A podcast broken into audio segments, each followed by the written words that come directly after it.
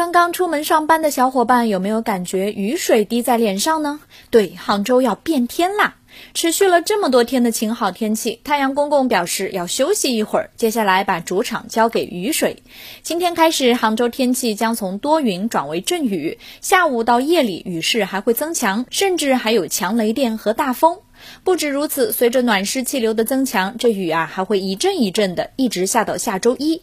你以为下了雨天气会凉快一点？错，这两天的最高气温都在二十九摄氏度左右，周日可能还会冲到三十二摄氏度，加上空气湿度大，体感上反而更难受，就是那种闷热潮湿的感觉。所以等傍晚下班不要耽误，赶紧回家吹空调吧。